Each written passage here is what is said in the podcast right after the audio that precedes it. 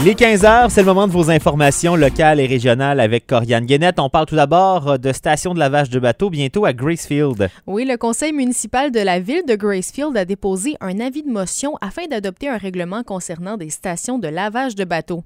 Le règlement proposé est très similaire à celui qui est en vigueur dans les municipalités de Blue Sea et de Messine. Le maire de la ville de Gracefield, Mathieu Caron, explique. Donc, ça va être euh, lavage de bateaux euh, pour tous les lacs intégralement sur le territoire de la ville Gracefield, donc 96 lacs plus la rivière Gatineau. La première station sera installée au centre récréatif et communautaire de Gracefield, où il y a déjà un emplacement prêt à accueillir le matériel. Pour ce qui est de la deuxième station, une demande de subvention a déjà été faite afin de payer les coûts et elle sera installée à la caserne incendie du secteur Northfield. Dans un monde idéal, cette deuxième station sera accessible l'an prochain. C'est la compagnie O0 qui fournit les stations de lavage de bateaux à la ville de Gracefield. Une station complète coûte près de 60 000 Le lavage de bateaux sera gratuit pour les résidents de Gracefield il y aura un coût pour les plaisanciers venant d'ailleurs. On parle maintenant du Centre d'amitié autochtone de Maniwaki qui ouvrira un point de service à Gatineau. Ce matin, du côté de Gatineau, la directrice générale du Centre d'amitié autochtone de Maniwaki, Charlotte Commanda, ainsi que le ministre responsable des relations avec les Premières Nations et les Inuits, Yann, Yann Lafrenière, oui, ont annoncé l'implantation prochaine d'un point de service du Centre d'amitié autochtone de Maniwaki dans la ville de Gatineau. Le ministre Lafrenière dévoile le montant investi par le gouvernement. De façon bien spécifique pour l'ouverture, on parle de 100 000 pour l'aider à l'ouverture, mais par la suite, bien entendu, on sera des partenaires parce que c'est ce qu'on a décrit tantôt, hein, c'est une relation de partenariat d'égal à égal qu'on bâtit.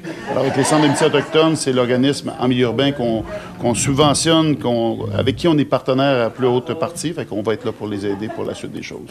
Les membres des Premières Nations et du peuple inuit verront leurs besoins spécifiques comblés de façon culturellement pertinente et sécurisante.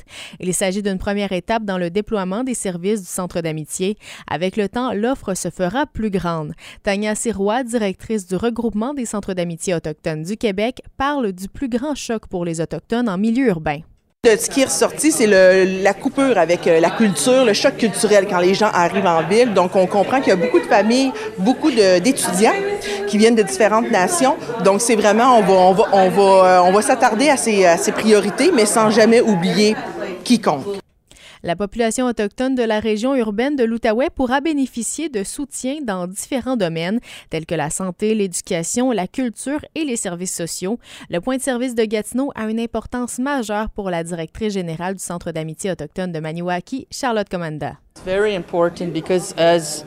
C'est vraiment important. On est établi depuis maintenant sept ans à Maniwaki et on voit le succès que ça a eu pour la communauté. Oui, il y a toujours des défis à relever, des obstacles à surmonter sur notre parcours, mais on connaît beaucoup de succès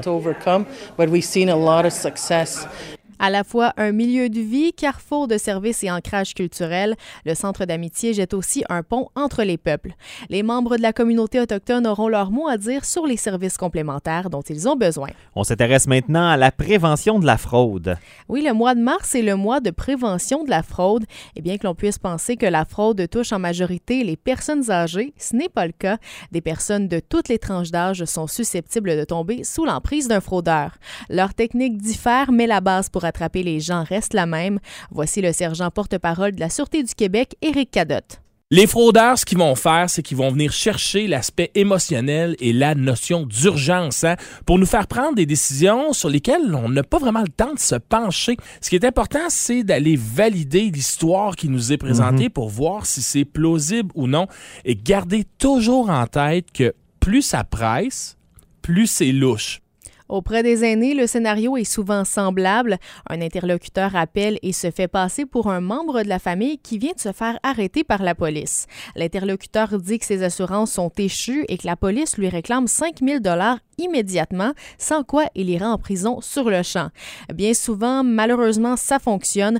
Le sergent Cadotte explique. Non, il y a des cautions. Généralement, le maximum, c'est 5000 dollars qu'on va demander à quelqu'un si on pense que la personne va échapper à la justice par exemple, un touriste qui viendrait d'Australie, mhm. qui commettrait un crime, ben, il est possible qu'on demande une caution, dépendamment de la gravité du crime. Généralement, c'est comme autour de 500 dollars, Mais non, ça arrivera pas. Il y a aussi les fraudes amoureuses dont les femmes sont plus souvent les victimes. On charme la personne pour ensuite lui soutirer de l'argent sur une période plus ou moins longue. Des types de fraudes sont nombreuses et des nouvelles techniques ne cessent de se développer. Les médias sociaux sont remplis de fraudeurs. On ne dit pas d'arrêter de les utiliser, il faut juste être très vigilant. Si quelqu'un a tenté de vous frauder, communiquez avec le Centre antifraude du Canada.